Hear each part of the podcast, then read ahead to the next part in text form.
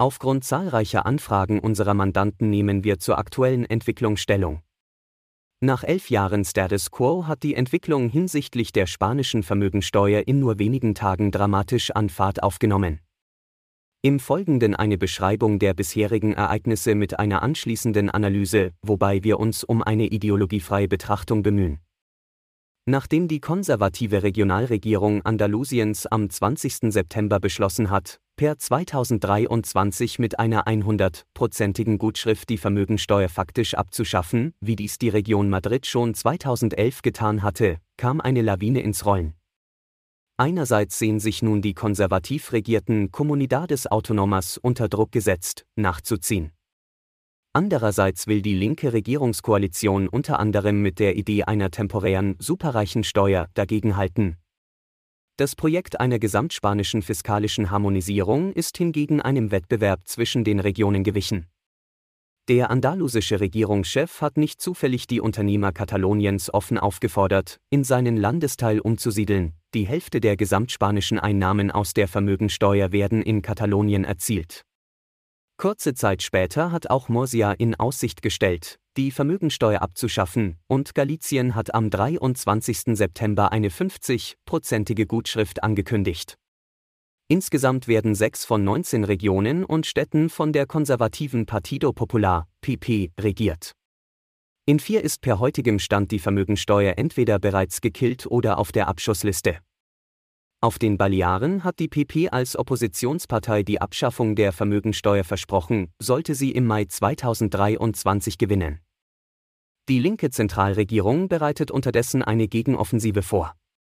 Unmittelbar nach dem Beschluss der Andalusier brachte sie die Idee einer temporären Steuer für große Vermögen in Umlauf. Offensichtlich sollen damit Gutschriften in Regionen ausgehebelt werden. Damit das funktioniert, muss die Superreichensteuer der regionalen Kompetenz entzogen sein und unabhängig neben der bestehenden Vermögensteuer existieren. Die Steuerlast soll in der normalen Vermögensteuer anrechenbar sein.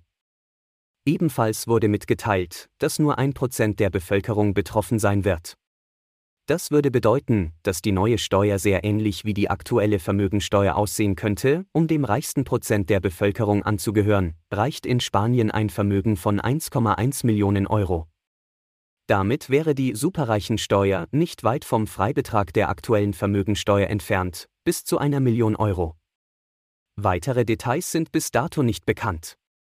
Unsere Einschätzung, das Thema Steuersenkung wird zu einem zentralen Wahlkampfthema der 2023 anstehenden Parlamentswahlen sowie der Regionalwahlen in insgesamt 14 der 19 autonomen Regionen bzw. Städte. Um nicht dem Vorwurf ausgesetzt zu sein, die Steuern nur für Wohlhabende zu senken, wird die PP gezwungen sein und kündigte bereits an, die Steuern auch für den Rest der Bevölkerung abzusenken, insbesondere die Einkommensteuer im unteren Teil der Tabelle. Trotzdem sollen aufgrund eines erhofften Wirtschaftsschubs die Steuereinnahmen gesamthaft ansteigen. Der Gedanke erinnert an die Reagonomics der 1980er Jahre.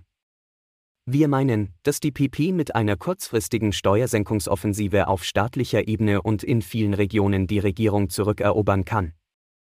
Auf den Balearen ist ein Wechsel sehr wahrscheinlich, da in dieser politisch sehr ausbalancierten Region noch nie eine linke oder rechte Partei bzw. Koalition mehr als zwei Legislaturperioden an der Macht geblieben ist.